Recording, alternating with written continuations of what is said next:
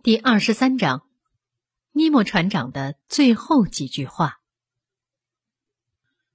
在这幅令人害怕的景象下，船中嵌板关闭起来，客厅中的灯光并没有亮，黑暗和沉默充满了诺第留斯号的内部。在这个约三十米深的水底，怎么样才能够离开这个凄惨的场所呢？这个人做了报复事件之后，会逃到哪儿去呢？我回到房中，尼德兰和康塞尔在船舱里沉默不语。现在的我对尼莫船长产生了一种极端厌恶的心情，即使他受过很大的痛苦，也没有权利做这样残酷的报复。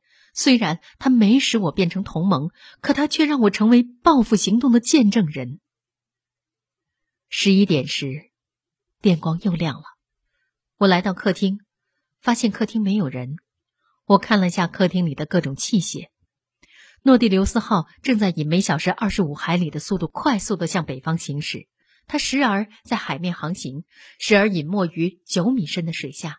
通过地图的记录，我得知我们在英吉利海峡口上经过。诺第留斯号将我们带进了北极海。到了晚上，我们已经走过大西洋海面的两百海里。在月亮升起来之前，海面一直笼罩在黑暗中。我回到房中，因为噩梦的侵扰，我无法入睡。于是，脑海里不断的重演那个残酷的场面。从此刻开始，在这北大西洋海水当中，除了船长，谁也不知道诺第留斯号要带我们去哪里。他一直以飞快的速度在北极蒙雾当中穿行。我已经没有时间的概念了。现在是什么时候？我说不清楚。在船上，时间仿佛停滞了。好像黑夜和白天并没有按照他们原有的规则来进行。难道我们来到了有极昼和极夜现象的北极？我感到自己来到一个奇异的领域中，变成一个奇怪的人。我估计诺第留斯号这次冒险的奔跑会延长十五天或二十天之久。如果没有这次海底旅行的大灾祸发生，不知道还要拉长到什么时候。诺第留斯号不停的在水底行驶，即使它浮到水面。调换空气的时候，嵌板也是机械的动作着。地图上再也不记方位了，所以我无法得知我们在哪儿。加拿大人忍无可忍，后来干脆不出来，即使康塞尔想使他说几句话也不能，因为害怕他神经错乱、思乡心切下会寻短见，所以我让康塞尔看守着他。一天早上，我从苦恼和病态的昏睡当中醒来，看见尼德兰正俯身看着我。他低声对我说：“我们逃。”我站起来问：“什么时候逃？”今天晚上，诺第留斯号现在完全处于麻木昏沉状态，好像已经没有任何管理和监督了。您准备好了吗，先生？当然呢。我们现在所在什么地方？是个可以看见陆地的地方。今天早上，我在浓雾当中发现了东边二十海里有陆地。那是什么陆地？现在还不清楚，管不了那么多了。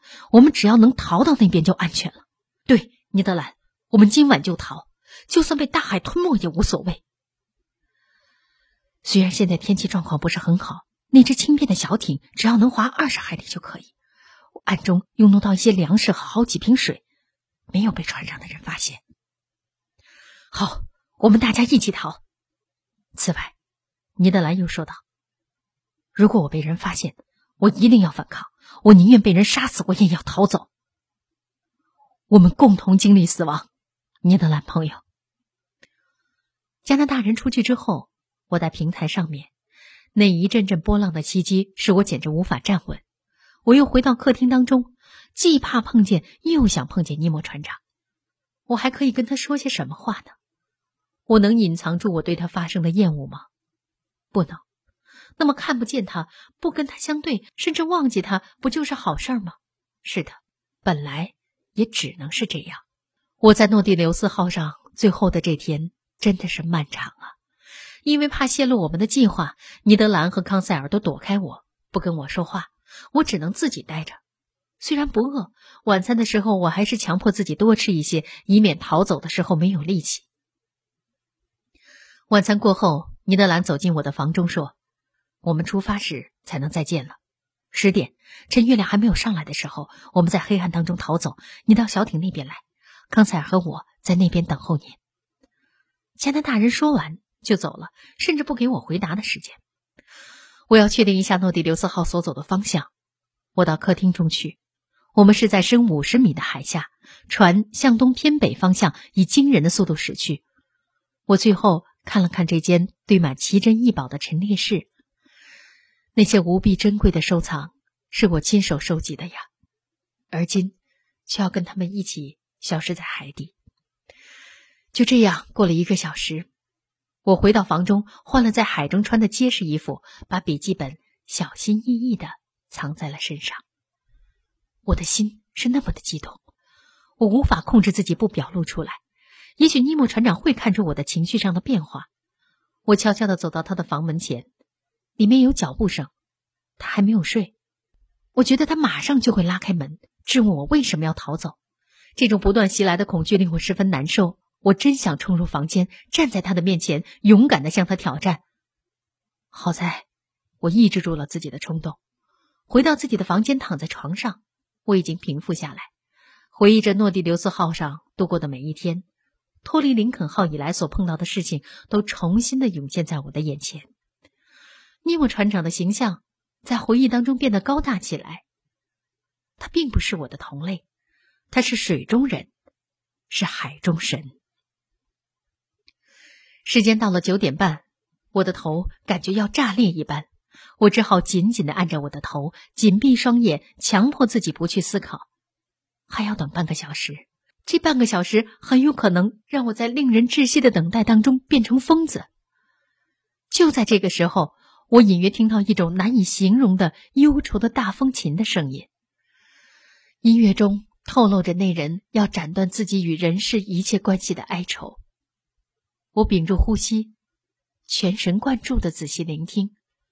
就像尼莫船长一样，整个人沉浸在那能把人带到仙境的音乐当中去。突然，又一个恐惧的想法令我感到害怕。也许尼莫船长正坐在我逃走时必经的客厅里，我将在客厅里最后一次碰见他。他若是看见我，或者会跟我说话，也许他只用一个手势就能使我惊呆不能动，只要一句话。就能把我锁在他的船上。然而，马上就要到十点了，时间不允许我有丝毫的犹豫。即使是尼莫船长站在我的面前，我也不能退缩。当我小心翼翼的拧动房间的门钮，门发出了一种吓人的声音，而这种声音或许只是我的幻觉。我沿着黑暗的过道走走停停，摸索着前进。我觉得自己的心都快蹦出来了。我走到客厅。轻轻的打开屋角上的门，厅里面完全黑暗。大风琴的声音微弱的响着。尼莫船长在哪儿？我想，就是在明亮的灯光下，他也看不见我，因为他完全沉浸在梦幻的乐声里。我在地毯上慢慢的挪动，为了不和任何东西相碰，我十分小心，整整费了五分钟才走到客厅那边通向图书室的门。当我正要开门的时候，尼莫船长的叹息声使我呆在那儿不能动。他站起来，我甚至已经看到他的身影，因为一些灯光从图书室射到客厅。他默默的交叉着两只手，向我这边走来。其实应该说像幽灵一样溜过来。他的抽泣使他的胸部鼓胀起来。我听到他的声音很低的在说：“全能的上帝，够了。”够了！这是从他的良心里发出来的悔恨自白吗？我心慌意乱的跑出图书室，上了中央楼梯，然后沿着上层的过道前行。我到了小艇边，我从开着的孔走入艇内，我看到两个同伴已经在里面等候。我们走，我们走！我赶紧说道：“马上走！”加拿大人回答：“在诺第留斯号船身钢板上开着的孔本来是关闭的。”尼德兰用钳子把螺丝紧紧的上好，小艇的孔也关了起来。加拿大人开始弄松把我们扣在潜水艇上的螺丝。突然，船内发生巨大的声响，是我们逃跑被发现了吗？尼德兰把短刀放在我的手中，加拿大人也停止了他的松钉工作。北冰洋大风暴！北冰洋大风暴！我们听到他们不断的喊着这句可怕的话。原来船上的人发觉的对象并不是我们。北冰洋大风暴，那么我们是走在挪威沿岸一带的危险海中了。在我们的小艇要离开它的时候，它就要陷入这深渊当中吗？谁都知道，夹在费罗埃岛和罗夫丹群岛当中的海水，在涨潮的时候威力无比，从四面八方冲来的滔天大浪，在那里形成被称为是海洋肚脐眼的无底深渊，方圆十五千米都是它吸引力的范围，无论什么都会被吸进去，没有任何船只能从漩涡当中逃出来。就在这无底深渊附近，诺底留斯号驶过来，但它迅速被卷入了漩涡，漩涡的螺旋半径开始缩小。我们的小艇还附在他的身上，也正在被惊人的速度带走。我感到那种颠簸的盘旋回绕，在极端害怕和恐怖当中，我们的血液循环停止了，大脑思维停顿，全身惊出一身冷汗。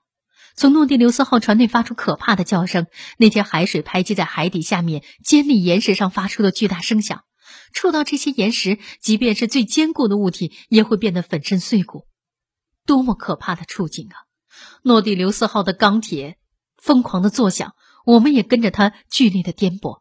我们一定要坚持住，尼德兰说：“要想保全性命，我们必须把螺丝钉钉得再紧一些，紧紧靠着诺第留斯号。”他还没有说完，螺丝钉突然落下，小艇脱离了诺第留斯号，像投石机发出的一块石头，飞速的置入大漩涡中，飞速的置入大漩涡中。